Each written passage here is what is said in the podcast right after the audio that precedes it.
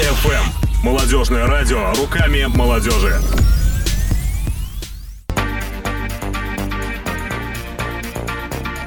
Деловая колбаса. Колбаса! Да, да, деловая колбаса.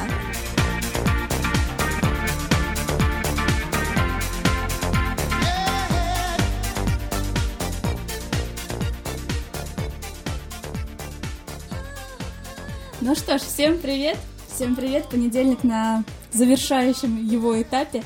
Надеюсь, он прошел у вас легко и хорошо. С вами я, Алина Финиш. Вы слушаете радиошоу «Деловая колбаса» на Молот ФМ. И сегодня на студии очередная история, вдохновляющая, интересная, зажигательная, я бы сказала. И сегодня у меня в гостях Роман Байер, сооснователь э, агентства «Цифра» и э, сертифицированный э, как получается, специалист, да, по Ну, контекстной рекламе. Да, но я уже больше, наверное, себя как специалист не позиционирую, больше, наверное, с бизнес-историей связанных уже. Вот сегодня как раз мы твою бизнес-историю и расскажем. По традиции начнем с Блица. Традиционно пять вопросов. Отвечать нужно первое, что приходит в голову. Максимально быстро. Готов? Да, давай. Итак, поехали. Что у тебя получается лучше всего? Ну, первое, что мне приходит, мне в последнее время часто очень говорят, это быстро потребляю информацию, которую анализирую, и в связи с этим нахожу какие-то решения очень быстро. Мгм. А, чего ты боишься?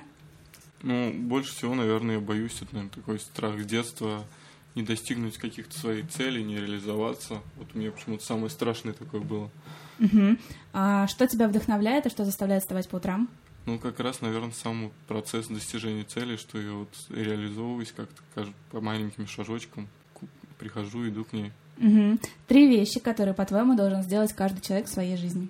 Ну, вот этот вопрос меня прям погрузил, но, наверное, первый это, ну, хоть раз в чем-то рисковать, может быть, это в каких-то там спортивных моментах, может быть, в школьных там. Второе это, ну, постоянно работать над собой, не знаю, как это относится к этому или нет, как его обозвать. Процесс. Да. Ну и третье это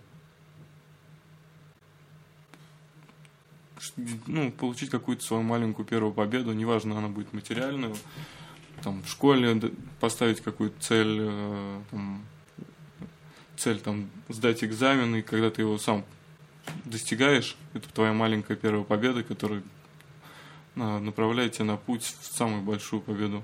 Мгм. И последний вопрос. Кого ты регулярно читаешь, за кем следишь в социальных сетях? А, Может быть, мы тоже на этих людей подпишемся, тоже будем вдохновляться. Ну, наверное, я такой не очень уникальный. Самый популярный это сейчас всякие YouTube-блогеры. Мгм. Но Ну, кого не ты смотришь? Да, вот я не обошли стороной меня такие, как Гаврилин, Жизнь Би или там Трансформатор. Мгм. Ну, я больше, наверное, склоняюсь, что это как-то развлекательное. А если исходить что-то такое более там, личностное, это вот э, НЛП практики, я сейчас увлекся, это такие, как там Юрий Мащенко, Алексей Верютин. Мгм. То есть именно в социальных сетях я отслеживаю их статьи, читаю, что-то внедряю, пытаюсь использовать себя в жизни.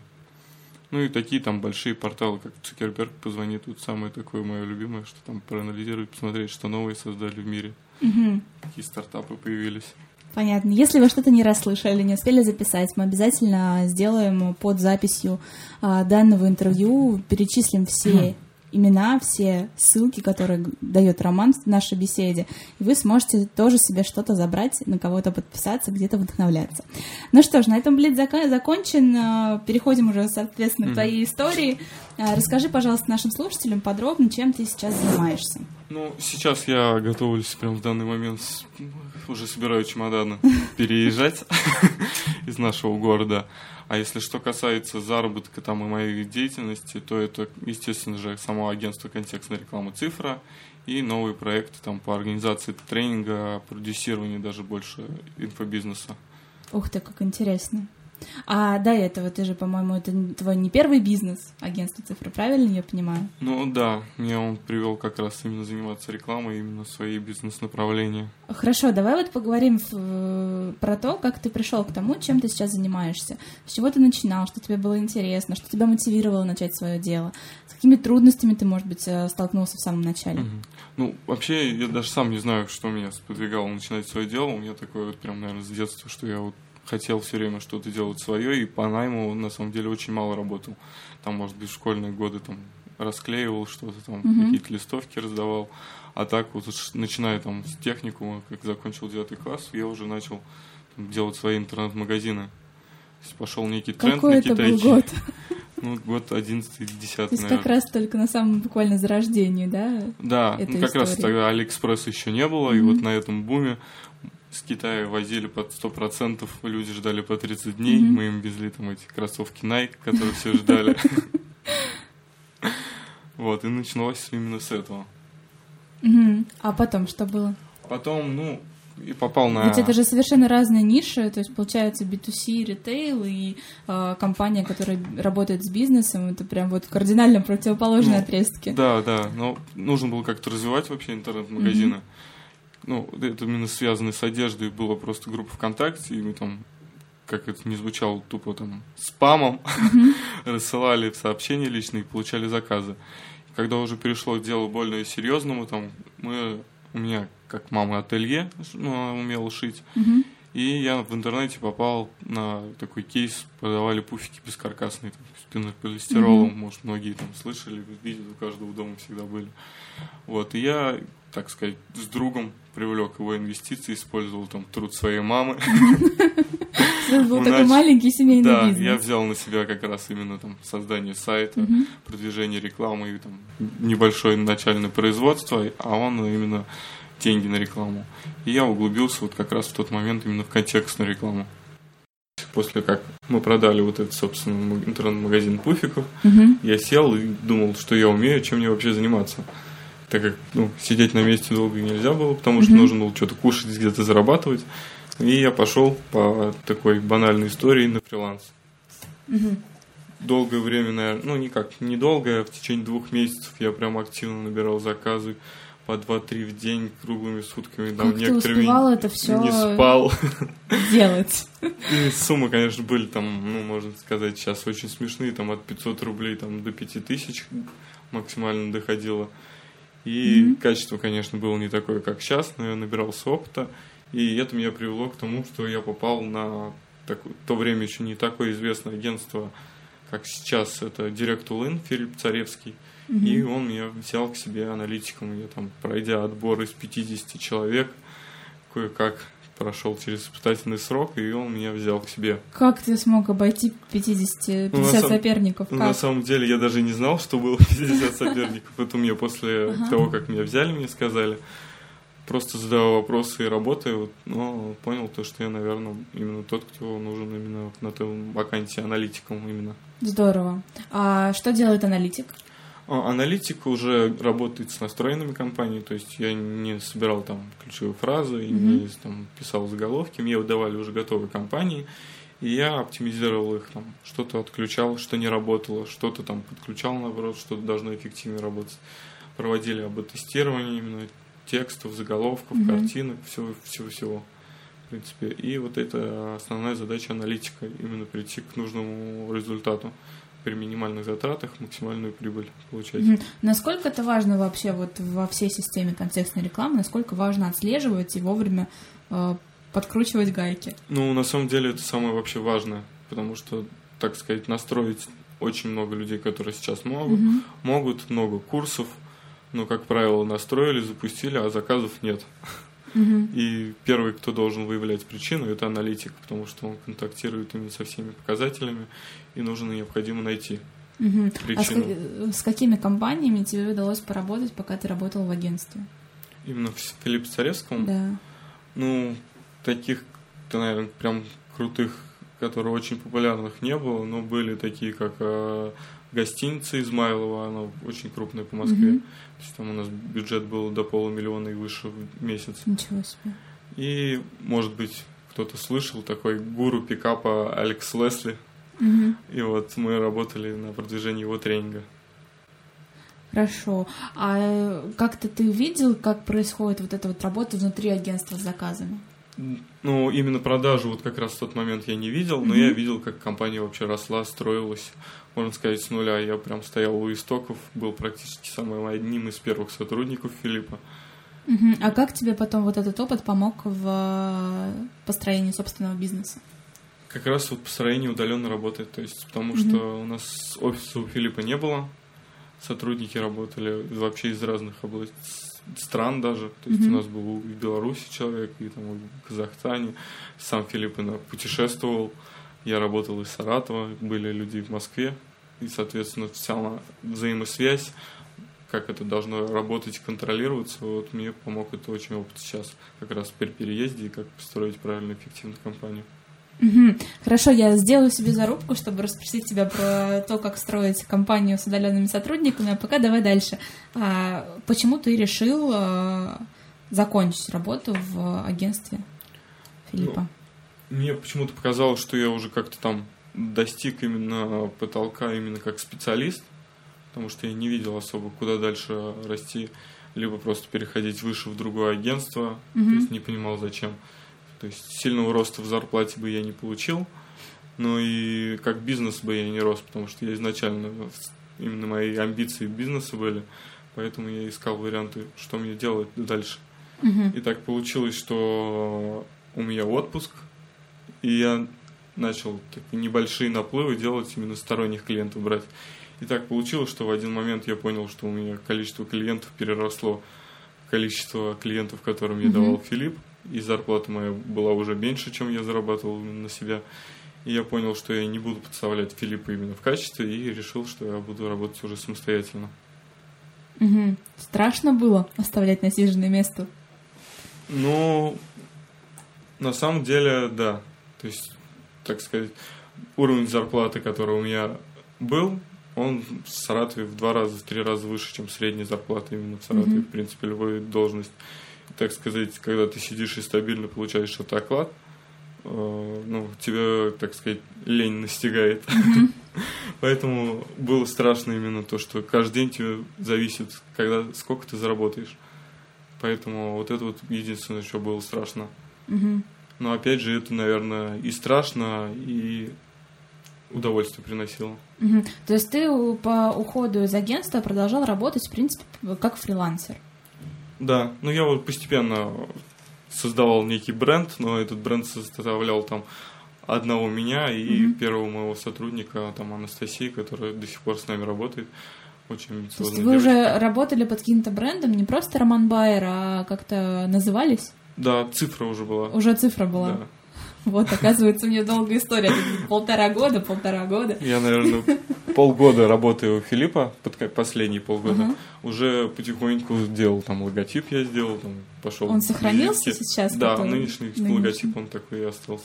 Мгм. А, получается, у тебя была помощница Анастасии, правильно? Да. А как вы начали расти? В какой момент? Ну, просто сарафан. То есть я Просто сарафан? Да, я ходил на, как я уже говорил, основная модель, это я просто приходил на тренинги, знакомился с людьми, говорил, вот я этим занимаюсь, не продавая себе свои услуги, у меня люди обращались и начали заказывать. А как получилось так, что из цифры получился Parapix? Для тех, кто не знает, Parapix — это веб-студия. Ну, так сам логотип как раз я заказывал у Сергея Анонима, который тоже был студия Parapix, состоявшая из одного человека. И мы как-то встретились и думали, что именно проблема рынка, что человек не может комплексно, качественно заказать в одном месте э, услуги. Мгм. И мы решили объединиться. То есть вы просто объединили веб-дизайн с контекстной рекламой и стали продавать какие-то Да, пакетные еще предложения? был, еще один был партнер Геннадий, который сейчас именно с Сергеем остался работать, именно занимал техническую часть. И мы вот так закрыли три области, как три, спла- три фрилансера, сели в один офис. Ага. А сотрудники потом как-то прибавлялись, либо или вы справлялись с заказами самостоятельно? Были сотрудники, также у меня осталась помощница Анастасия. А, были несколько дизайнеров и программисты, которые мы нанимали. Насколько проще было приходить э, к клиентам вот с таким комплексным предложением? Ну, на самом деле, на тот момент мне было сложно. Потому что основная как раз моя модель была продаж. То, что, смотрите, я занимаюсь узконаправленным, я эксперт только в этой области. Мгм. И когда ты говоришь клиенту уже в чем сильно сам не разбираешься, клиент это чувствует, и доверие у него меньше. Мгм. То есть вы э, ходили по отдельности? Да, у на нас так встречи? получилось, каждый продавал самостоятельно, где он силен в какой-то части. Мгм. То есть у вас не было какого-то оформленного комплексного предложения, что заказывая у нас сайт, вы получаете там по такой-то цене. Да, это вот была наша основная ошибка, которая вот потом привела к тому, что я решил, что нужно отдельно работать. Мгм. И сколько, получается, лет вы работали вместе с Пропиксом? Ну, где-то полтора года. Мгм. А потом решил э, обратно вернуться в цифру. Да, я решил, а, и, как сказать, выйти и работать тоже уже самостоятельно. Мгм. А, расскажи, пожалуйста, как ты принимал это решение, о чем э, думал, чем руководствовался, как э, партнеру сообщил о выходе? Ну, было самое как раз трудность, что у меня амбиции были намного выше, чем э, сама наше развитие. То есть я проанализировал, что мы сделали за полтора года и понял, что ни одно действие не привело именно к росту. То есть рост сарафан, да, мы хорошо делали качественную работу, но именно как бизнес мы не росли. Мгм. Ни одно действие мы не принимали в сторону бизнес-целей. Мгм. А у тебя, получается, ты э, поработал самостоятельно, потом поработал с партнерами, теперь ты снова работаешь самостоятельно. Давай расскажем читателям плюсы и минусы работы с партнерами. Ну, на самом деле, я сейчас тоже работаю с партнером. А, да, Юрий, простите, я забыла, да, Юрий. А, Как раз когда я вышел, я понял то, что да, я хороший специалист, но мой возраст небольшой. У меня нет таких большого, огромного опыта именно в бизнесе. мгм. Как его развивать, какие, как правильно нанимать сотрудников, как а, с ними общаться, как делегировать, как вообще видение строить. Поэтому я решил, то, что мне нужен какой-то сильный человек, который а, разбирается в бизнесе. Поэтому я вот а, знаком с Юрием уже давно и Мгм. пришел именно с таким бизнес-моделью к нему работать вместе. Мгм. А у вас как-то поделены зоны ответственности, кто за что отвечает? Да, вот как раз сейчас у нас все поделено в том, то, что он занимает такое видение, некий коуч, который постоянно Мгм. работает со мной, с собой, то есть направляет наш э, вектор в нужное направление, чтобы мы каждое действие наше было э, результативно, именно вело к цели и было минимум рутины у руководителей. Мгм. А как выбирать партнера? Есть ли у тебя какой-то какие-то принципы, которыми ты руководствуешься, когда понимаешь, работать тебе с этим человеком или нет? Я думаю, что конечная цель, они должны быть схожи, чтобы Мгм. личная цель каждого была как-то связана именно с компанией. Если она не привязана, то это просто будет работа по отдельности. Мгм. Второе, это должно быть вин-вин. Ну, чтобы каждый понимал, что получает выгоду, работая с партнером. Ты знаешь, что партнер будет занимать вот эту должность, и он в этом специалист. Партнер понимает, что ты будешь давать ему вот эту выгоду. Тогда все договоренности будут соблюдаться. Мгм. То есть два основных принципа получается. Ну, можно сказать, да. Ну и третье, скорее всего, выбирать именно специалистов той области, в которой ты не экспертен, именно там, где у тебя проблемы. Если ты там эксперт в продукте, то нужно там найти эксперта, например, либо в продажах, либо в построении бизнеса, Мгм. либо наоборот. А работает ли этот принцип для найма сотрудников в вашей компании? Ну, в принципе, да. То есть мы искали именно, чтобы человек был эксперт в той области, где мы мало ответственны, например, либо проблемные места, чтобы он закрывал эту часть и компания росла, а не просто так, чтобы мы скидывали на него рутину. Мгм. А сколько у вас сейчас работает сотрудников? Именно специалистов у нас работает четыре, и вот одна Анастасия еще вторая, которая руководитель. Вот она занимается как раз сейчас именно работой с клиентами. Расскажи, наверное, какие у вас сейчас планы, и перейдем обратно к контекстной рекламе. Ну, планы это как раз основать именно в Питере, Мгм. начать э, именно работу со всеми партнерами, которые мы там- Планируете ли вы там офис открывать? Я думаю, нет в ближайшее время точно, потому что Мгм. можно, все, кто работает в Питере, крупные компании, которые там по десятки миллионов оборотов, у них компании 5 человек, и они работают максимально эффективно именно с такой моделью. Мгм. Поэтому у нас ну, нет желания сейчас открывать офис. И мы обрабатываем именно партнеров, которые знакомы там в веб-студии, кто занимается SEO направлением, там, социальными сетями, и с ними партнериться, чтобы они нам давали каких-то клиентов, взаимную выгоду имели. Мы им, они нам. Мгм. Ну, в принципе, с бизнес-моделью все понятно. Мне кажется, это прогрессивно, учитывая, что сейчас Билайн даже переводит своих сотрудников на удаленную работу и освобождает часть офисов. Да, кажется, сейчас такой тренд. некий тренд из Да. Америки идет, потому что чтобы максимально, минимальное количество сотрудников давали максимальный результат. Даже там есть некий инфобизнес-центр в Америке, где работает 5 человек, у них там около миллиарда долларов оборот годовой. Мгм. То есть настолько максимально эффективно работает. Все остальное на аутсорсе. Мгм, понятно. А давай поговорим с тобой немножко про поиск клиентов. Понятно, что изначально к тебе приходили люди а, с фриланса, потом была какая-то сарафанка, и когда вы искали клиентов вместе с а, а, Парапиксом, как сейчас обстоят дела с а, поиском новой крови в бизнес?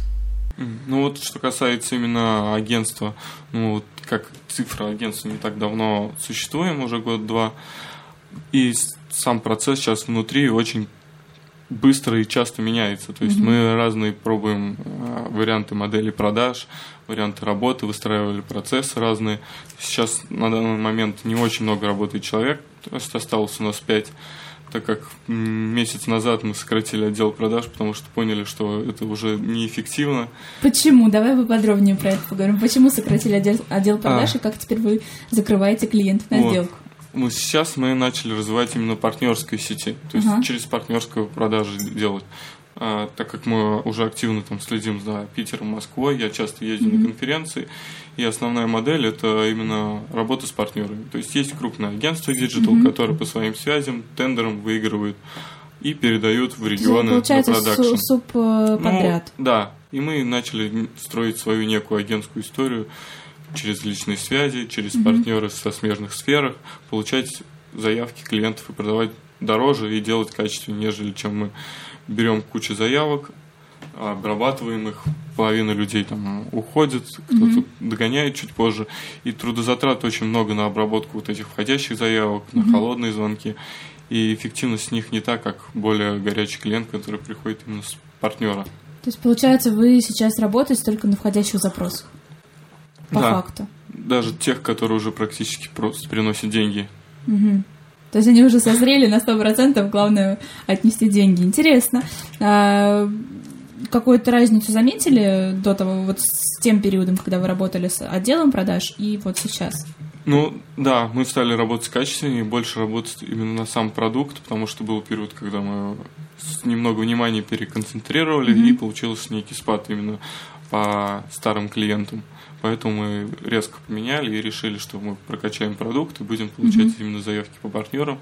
И, естественно же, качество выросло, повторные продажи выросли, и рентабельность сама у нас выросла уже за первый месяц даже. Здорово, интересно. А вот вы же еще мероприятия проводите, да, прокачиваете свою экспертность на рынке, правильно? Это же тоже как-то влияет на количество входящих запросов. Да, естественно, мы конференции, которые мы проводим, это с целью именно вот входящих заявок и даже больше с обучением клиента, потому что Саратов рынок еще не совсем так прям созрел именно контекстной рекламы. Много возражений, и конференции это вот как раз тот повод, когда можем обучить клиента, чтобы он самостоятельно начал что-то делать, начал получать прибыль, и после того, как он уже дорос до того момента, что готов заказывать у нас, приходит уже именно к нам, потому что мы его вырастили. Мгм. А вот я слышала, что вы собирались сделать конференцию в Пензе по контекстной рекламе. Получилось у вас это? А, немного идея отложилась в связи с переездом в Питере и вот Ага. именно с перестройкой именно отдела продаж. Поэтому мы немного отложили. Мгм. А вот про переезд, смотри, на самом деле это больной вопрос, наверное, для половины предпринимателей в Саратове. Когда они достигают определенного уровня в нашем городе, выходят на определенный уровень дохода, достигают определенного уровня известности, а перед ними стоит вопрос, что они упираются в какой-то стеклянный потолок. И им либо наращивать обороты в родном городе, а, либо ехать в другой город, более крупный. И вот тут вопрос, а, имеет ли смысл для человека, который за- занимается бизнесом в интернете, может работать хоть из Саратова, хоть из Москвы, хоть из Бали, под пальмой лежать на пляже и э, выполнять заказы клиентов, стоит ли ему с э, насиженного места двигаться куда-то в другое место? Ну, я думаю, именно если то, что касается специалиста, то ему можно набрать там 5-10 себе агентств, с кем он будет удаленно работать, и ему они будут заказы ну, подав- ну, а, скидывать заказы, он будет из дома делать или из любой точки мира, как делает этот фрилансер, и ему, в принципе, никуда не нужно двигаться. Он может в Саратове, может в Москве, может там на Бали, в Таиланде, как многие делают. Если что касается бизнеса, то, конечно, лучше стоит, я даже, наверное, думаю, что это нужно уезжать из Саратова, потому что все финансы у нас в столицах, все связи, все крупные агентства, крупные бизнесы начина- начинают именно там. Поэтому если стоит там ждать, тратить время, добиваться потолка в Саратове, либо сразу же идти с потолком более выше и работать там в Москве. Там будешь занимать долю там 10% и получать, зарабатывать намного больше, чем ты будешь занимать в Саратове 100%. То есть э, тебя мотивировали переехать э, просто большие финансовые возможности, правильно? А, ну, Или ты не просто как-то еще аргументировала для себя личностные больше развития. То есть там, э, так как больше развитых людей, и с них больше получить новых знаний, больше информации, новые знакомства, которые тебе помогают уже двигаться дальше. Именно сконцентрировано все же в Москве, в Питере. Мгм. А были какие-то страхи? Вот ты сейчас уже буквально на днях уже отчаливаешь Санкт-Петербург. А, Есть ли что-то, чего ты боишься, что у тебя, может быть, что-то не получится, что-то будет сложно? Вот как раз именно до этого времени, лет пять, я как раз сидел именно, думал, что вот нужно сначала выстроить тут, начать зарабатывать, и когда я начну зарабатывать, ехать там в Москву или в Питер. А сейчас я понял, что наоборот, чтобы начать зарабатывать, нужно ехать в Москву и в Питер. А страхов как раз-таки нет, потому что как бы сложилась картина, что нужно делать пошагово. То есть я, в принципе, уже практически знаю, что я буду делать с первого дня там, находясь. А давай поделимся этим с нашими слушателями. Может быть, они- у них тоже зреет мысль о переезде, они боятся, что не приедут в новый город и не будут знать, что делать. И вот у них будет такой чек-лист, что делать в новом городе после переезда. Ну, первое, что я, конечно, сделал, это я, так как в Саратове у меня уже была похожая модель продаж, я просто ходил по всем тренингам, сообществам, бизнес, везде со всеми общался. Также выписал список мест, которые посетил в Питере, какие конференции, какие сообщества, и там искать новые знакомства. И через новые встречи, знакомства, ну, продавать свой продукт.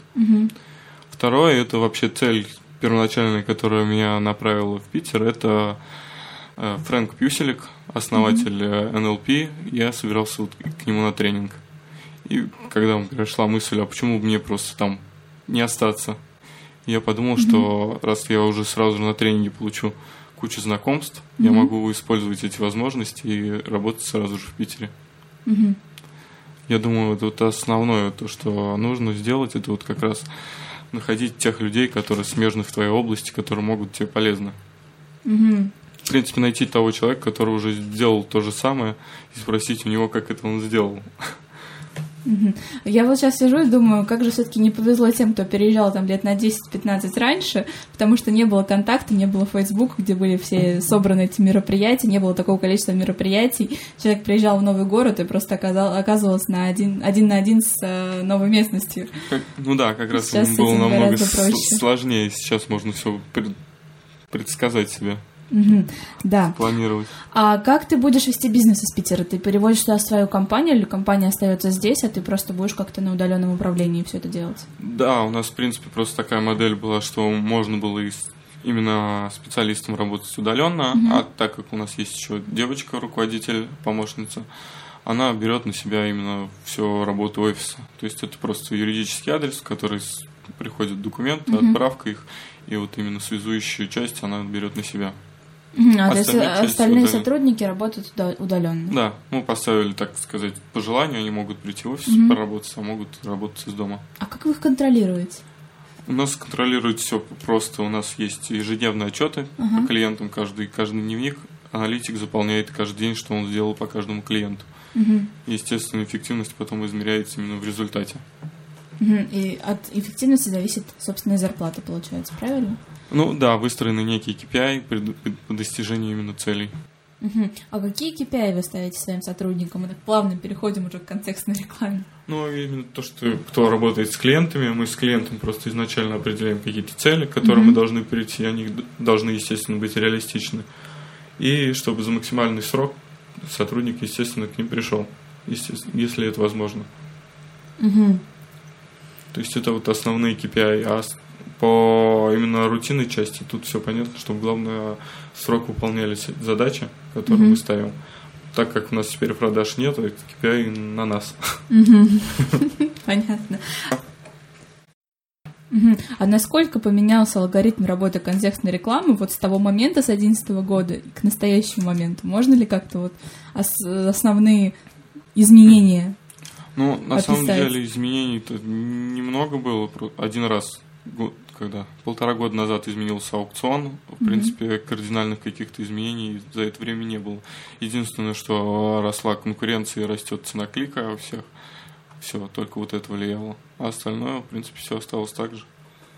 А, а, внимание пользователей к этой рекламе, оно осталось на прежнем уровне или сейчас кликают по рекламе чаще, чем Ну, когда 2011 ко мне, году? в принципе, приходит клиент, они говорят, мы никогда не, не кликаем на эту рекламу. Ну, как показывает сама эффективность статистики, что все-таки люди кликают, она просто сама по себе сделана так, что человек не понимает просто, что это реклама. Потому что она становится более релевантной, что более эффективные предложения, а не так, что вот шок акции там кликай, а именно что-то полезное люди доносят до покупателей. Мгм. Хочется верить, что все наши слушатели знают, что такое контекстная реклама, а для тех, кто не знает, давай кратенько объясним, что это такое.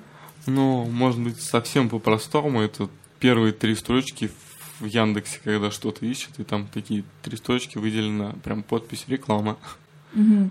А, такая, такие же блоки есть и Да. в Майле, и в Гугле. Да, и в Google они и- все пар- в Рамблере, партнеры в наверное, Рамблере, тоже да. есть. Еще есть те, которые там так называемая рекламная сеть Яндекс, когда вас и там ВКонтакте, Авито и куча-куча разных сайтов партнеров догоняет рекламу. Мгм. А вот куда, на твой взгляд, сейчас э, выгоднее идти? В Яндекс, Google, в Майл, куда? Наверное, это тоже вопрос, который тебе очень часто задают. Да, ну вообще на самом деле я уже рекомендую контекст идти, когда уже компания работает. Либо когда нет конкуренции, то есть тогда идти в Яндекс.Директ и там, в Google AdWords. Потому что лучше использовать на первых порах те рекламные каналы, которые бесплатные, в принципе. Когда уже есть опыт продаж этого продукта, когда есть какой-то бюджет, тогда уже идти именно в контекстную рекламу. Это мы сейчас, получается, отвечаем на вопрос, э, э, как, в какой момент нужно идти. Ну, Да. да, А еще есть какие-то критерии, какой-то чек-лист, может быть, по которому а, компания может себя проверить и решить, нужно им идти в контекстную рекламу или нет? Ну, тут все зависит, э, как выстроена именно сама компания, потому что если мы говорим про компании с, с низким чеком, такие интернет-магазины, важно, чтобы у них было выстроено именно комплексный интернет, так сказать, маркетинг, чтобы и ретаргетинг настроен был во всех социальных сетях, и email маркетинг выстроен, потому что там зависит э, от повторных продаж и среднего чека. Так как контекстную рекламу могли его привести этого клиента, он попал в подписку, а дальше уже нужно с ним работать. Тогда, вот, если компании там средний чек меньше там тысячи полторы, то стоит тогда задуматься именно о работе сначала с повторными продажами. Если мы говорим про там, компании, которые от 5-10 тысяч рублей, у них там средний чек и чистая прибыль, то, в принципе, можно сразу идти, и все будет хорошо. Мгм. А может быть, ниши как-то тоже влияют на то, стоит идти или нет? Вот кого точно не стоит э, рекламировать в контекстной рекламе? Ну, первое, это зависит от спроса, конечно же. Если спроса нет, то в Ага. контекстной рекламе не, та, не тот вид рекламы, который создает спрос. То есть э, ищут ли этот товар в поисковике? Да. Правильно? Что- Вот на этот вопрос человек должен в первую Да. очередь себе ответить. А Что это уже- можно проверить, там, сервис яндекс.вордстат.ру. Мгм. То есть там вбиваешь, и он показывает, сколько запросов. Хорошо. А что нужно сделать э, перед тем, как э, сливать бюджеты в, кон- в контекст, заливать? Проверить формы на сайте, работают они или Вот нет. это, наверное, очень часто у всех случается, что на- на- настраивают Да. рекламу, а форма не работает, и все шишки на директолога летят, правильно? Да, правильно. Я, потому что мне кто-то недавно рассказывал, прям вот буквально такая история была, вот реально в жизни. Ну, такое на самом деле очень часто. Запустили рекламу, полтора дня, ничего нет, никто не звонит вообще, а в итоге там а, форма Хорошо, не работала. полтора дня, и неделя бывает не работает. Вот. а, Хорошо был Яндекс, где можно по визору все это восстановить, а если бы нет, все утекли бы Да. клиенты. А вот если человек сам э, решится, мне кажется, именно это слово подходит, решится самостоятельно настроить э, контекстную рекламу, какой какие KPI он перед собой должен ставить в первую очередь? Ну, так сказать, прям первоначальных KPI нету. Нужно, Мгм. главное, чтобы он подготовился к этому. возможно, важно, так сказать, Мгм. составить грамотное УТП, Мгм. потому что это основа. Если у тебя там будет плохо настроенной компании хороший УТП, у тебя все равно будут заказы. Если у тебя будет хорошо настроена реклама и плохой УТП, у тебя не будет заказов. Ага, то есть вы понимаете, помните, мы говорили про то, что нужно проверить, работают ли формы на Да. сайте. Теперь вот к этому пункту добавляется еще грамотно построенное, продуманное УТП. Да, оно должно быть отстроено от конкурентов. Возможно, как-то узкоспециализировано. Вот недавно я, так сказать, был, смотрел конференцию Барри Алибасова, и там он советовал именно занять какую-то узкую специализацию и назвать себя там номер один. Как- Но нишевание, узкая, Да. узкая ниша, это тоже один из трендов э, современного бизнеса, мне кажется. Если да, ты можешь экспертом в одной области, если ты в одной этой области Ну, стал при- экспертом, можешь уже применять. к Яндекс. Директу, к контекстной рекламе, например, можно, ну, чтобы наши слушатели понимали, что, например, можно быть вообще, в принципе, директологом, да, а можно настраивать кампании, например, для салонов красоты. Да. И делать это лучше всех, и все тебя будут знать, и работать только с ними. Ты знаешь нишу, ты знаешь а, возможные проблемы. Сейчас как раз уже нише. идет тренд, есть много агентств, так сказать, крупных digital из рейтинга, которые уже используют эту модель, как раз они а, работают по нишам, такие как фарма с Мгм. аптеками и недвижимость, основной сейчас тренд именно выделяться. А вы не планировали уходить в какую-то узкую нишу? А вот сейчас как раз мы над этим думаем, скорее Мгм. всего это будет связано с франшизами. То есть, Мгм. так как у нас есть опыт работы с франшизной сетью, Мгм. Visa Travel, есть опыт именно настройки и продажи франшизы, Мгм. мы, возможно, думаем именно работу вот в этом направлении. Интересно. Франшиза тоже, мне кажется, один из трендов. Да, ну то есть Они, два да, тренда можем обосить. активно, да, активно развиваются. А, расскажи прям вот на кейсах, на примерах, с кем ты работаешь, кому вы настраиваете рекламу, если можно с цифрами. Я думаю, это будет интересно. Ну, одни из самых вот последних наших интересных, так сказать, есть крупными цифрами, а есть так и интересности. Вот с интересности нам посчастливилось поработать с таким актером Вадим Демчик. Может быть, Мгм. слышали? Да-да-да, Пупетман конечно, такой да, из интернов.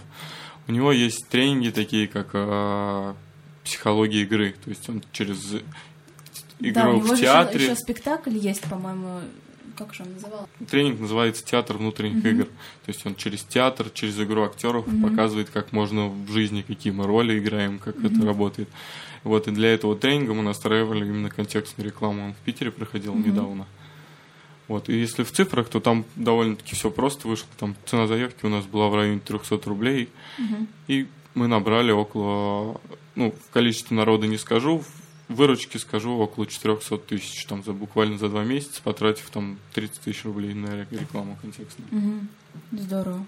То есть там было все довольно просто, есть спрос, есть известный актер и Мгм. тренинг.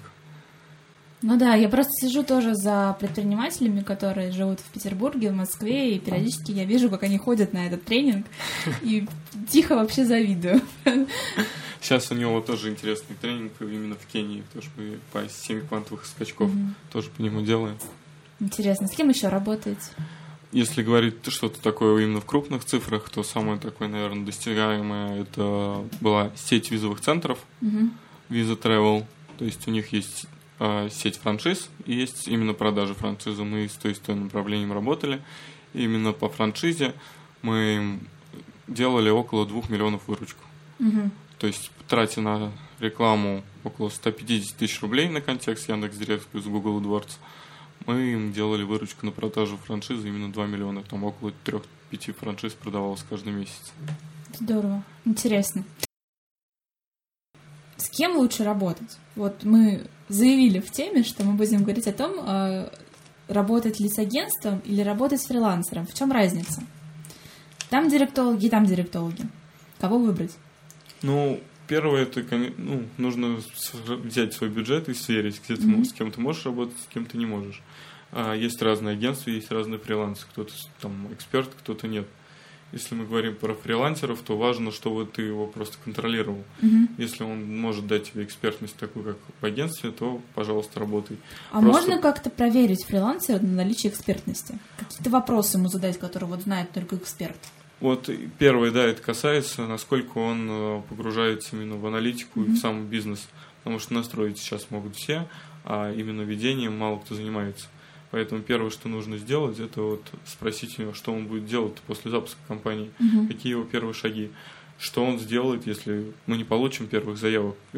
Зачастую бывает, конкуренция растет, и Мгм. с первой статистики можем ни- ничего не получить.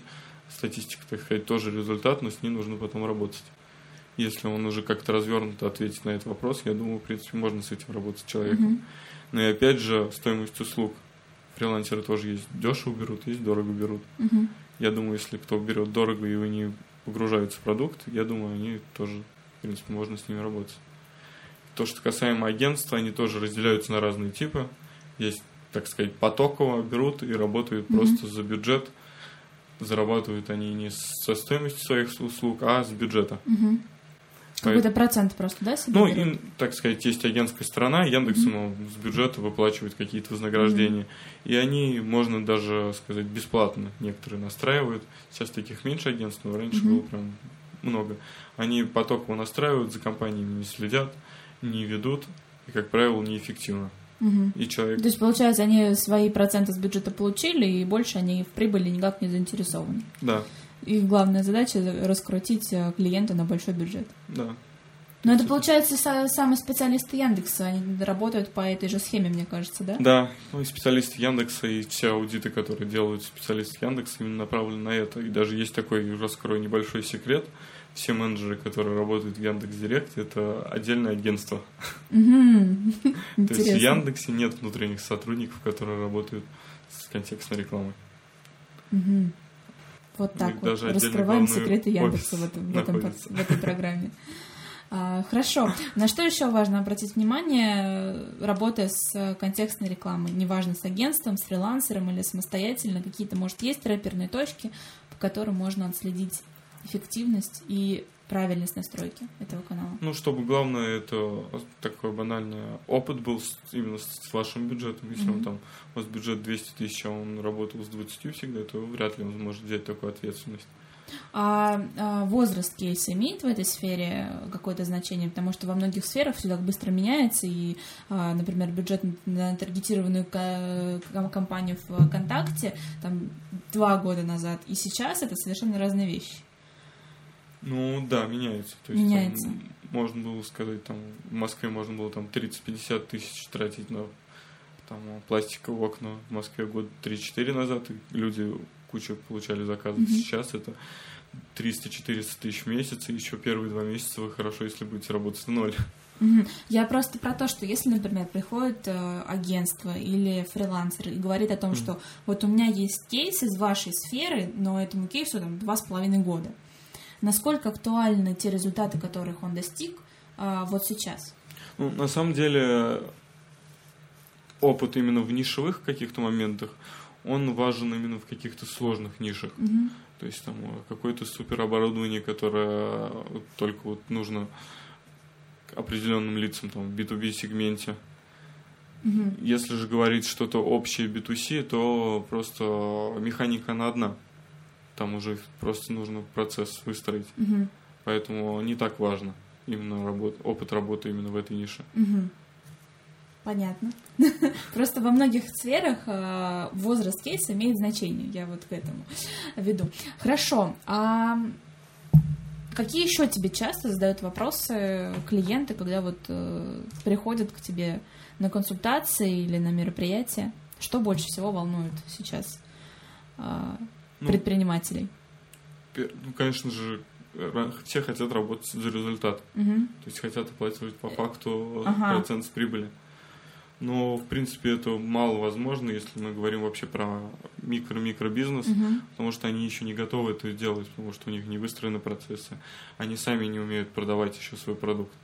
Поэтому если говорить за результат, с ними работать это не актуально. Мгм. Да и, в принципе, с ними заработать можно очень мало, и это, как правило, агентство в минус. Мгм. Те агентства, которые работают там, за процент прибыли, они внедряются в бизнес во всех сферах. То есть они контролируют CRM, они контролируют продажи, они контролируют То есть, всю по факту, рекламу они становятся соучредитель- соучредителями этого бизнеса. Да. то И получают не просто процент прибыли, а получают долю в компании, правильно? Можно сказать так, да. Тут тогда есть возможность Мгм. работать за процент. Так э, работает агентство крупное, очень известное, комплета. Мгм. Даже есть саратовский кейс, с которым они работают, всем, всем известный Торакс двери. Мгм. То есть они им выстроили аналитику вплоть до того, какой монтажник работал с клиентом по заявке, которая пришла там по ключевой фразе «заказать двери в Саратове». О, господи, это, конечно, очень глобально. Да уж, иногда, когда об этом думаешь, становится страшно, что за тобой везде следят. А, хорошо, ты же еще блог ведешь. Да, сейчас активно начал Как- вести свой Как блог. у тебя проснулась любовь вот э, к блогерству? Но на самом деле я писать, ну, писать мне нравится, но это моя проблема. Я пишу с ошибками. Мгм, Русский язык моя не сильная сторона. мгм, И, так сказать, чтобы работать с этим, я начал писать. Ну и такой некий самоанализ. Потому что Мгм. когда пишешь, ты анализируешь, что ты делал, что ты делаешь не так, что можно исправить. И в этот момент я как бы встраиваю те навыки, которые мне нужны самому себе. Если у тебя какой-то контент-план для блога, планируешь ли ты посты заранее или вот э, пишешь как-то по наитию, как тема в голову пришла и ты Ну, написал? В голове есть некий план, пока Мгм. контент-план я не писал. Ну, я знаю, что это важно как для развития. Ну, пока как это больше как хобби, то просто, можно сказать, по наитию, знаешь, что там раз в два дня нужно какой-то выложить пост, какая тема для меня сейчас вот важна, чтобы все люди узнали об этом, то я Мгм. пишу эту тему. Можно Мгм. сказать, по наитию. Ну, это вот сейчас, получается, у тебя такой персональный блог, а до этого у тебя был э, опыт ведения блога Для агентства. для то есть он агентства. есть. пра- Правильно? Да, И подскажи, а, Там через есть этот блог приходят клиенты? да. То есть кто-то приходил и говорил, я читаю твой блог, Да, было даже такое, то, что ко мне люди подбегали, что были на твоей конференции, Ага. хотим с тобой работать. но с конференциями это все-таки как-то более понятно. Обычно у бизнеса вопрос к блогам, э, вопрос к контенту, а, в какой момент это начинает приносить клиентов. Ну да, так было и с Ютубом, то есть у меня там вообще несколько видео, которые я записал Мгм. чисто вот так вот попробовать, Мгм. несколько видеоуроков, и оттуда люди приходят, видели твои уроки, хотим вот работать. Также сыграл роль, может быть, всем слышали, такой сервис, как Callback Hunter. Мгм.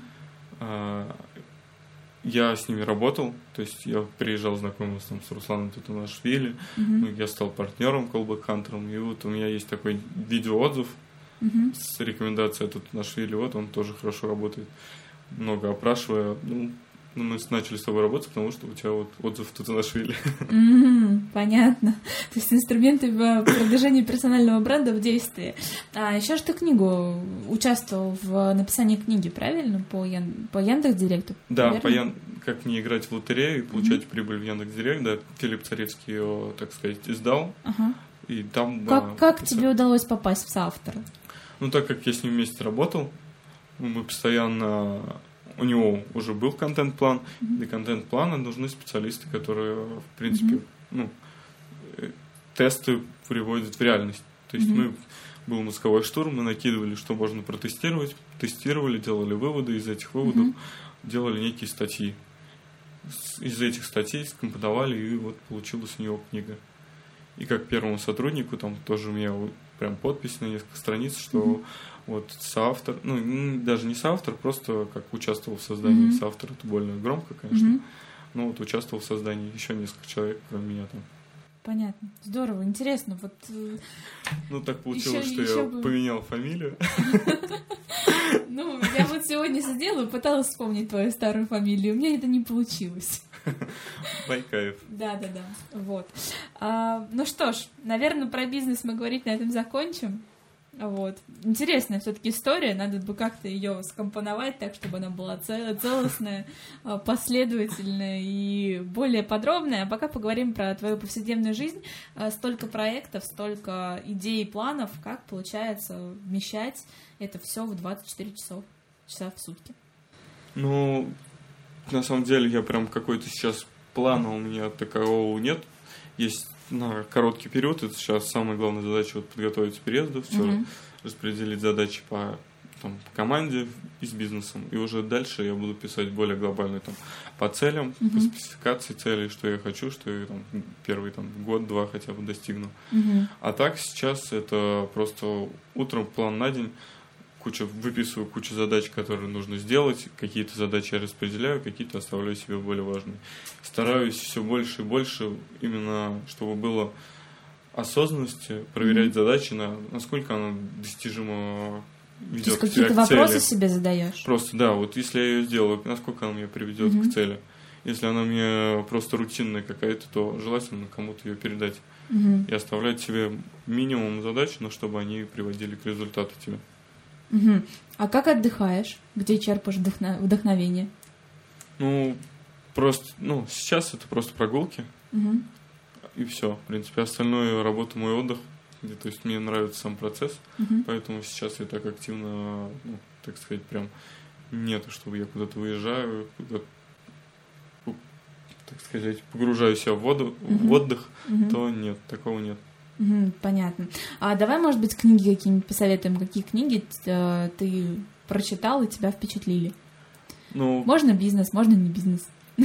У нас разные слушатели бывают. Кто-то любит книги по бизнесу, кто-то больше художественную литературу ну, предпочитает. вообще начало дало, и, ну, наверное, бизнеса, это, как многие, наверное, было, это «Бедный богатый папа Киосаки». Мгм.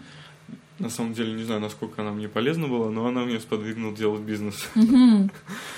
Потому что, ну, я себя сейчас не считаю финансово грамотным, но к этому веду, изучаю сейчас Мгм. это активно. А из последних, это мне посоветовал мой партнер Юрий, Мгм. что тоже нам повлияло на развитие бизнеса, это «Три круга лидерства» Александр Сударкин. То есть книга именно как раз рассказывает про цели, как Мгм. вести себя с сотрудниками, как э, делить сотрудников, на каком стадии они в компании.